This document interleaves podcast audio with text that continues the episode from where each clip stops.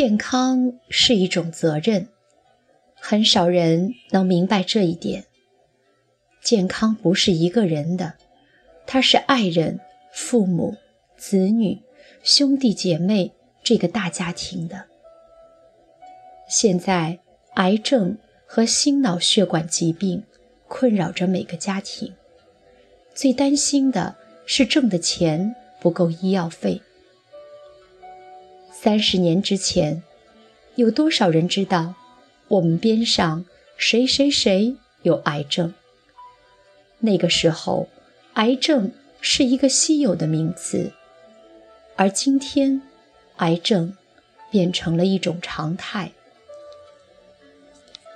由三高、血压高、血脂高、血糖高逐步发展形成的心脑血管疾病。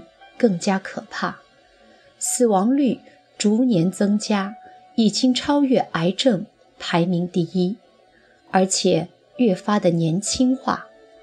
三十岁左右就心梗、脑梗普遍发生。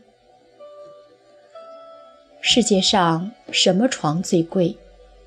病床。可以有人替你开车，替你赚钱，替你花钱。但没人替你生病。什么东西丢了都可以找回来，但是有一件东西丢了，永远找不回来，那就是生命。一个人走进手术室时，才发现还有一本书没有读完，叫《养生之道》。大多数的中国人。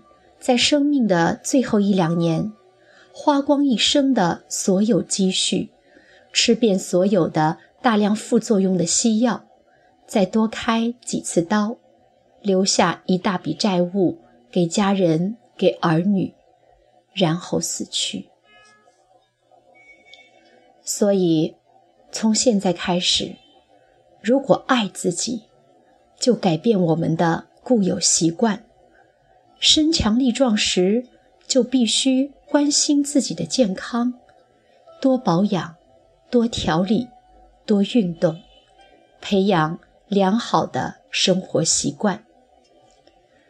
如果你有两百元钱，应该花百分之五十去买健康，去享受生活。世事没有绝对，趁着年轻，一定要。未雨绸缪，不要最后把钱统统留给了医院，害人，害最亲的家人，也害己。最可怕的是，你有钱，且不见得能治愈。到那时，再多的钱已经没有意义了。预防大于治疗。今天不舍得花钱预防，以后会花更多的钱去治病。朋友们，从年轻时觉得自己还健康的时候，就关注养生吧，为健康投资，改变意识，改掉不良的习惯，为尽享幸福天伦而努力。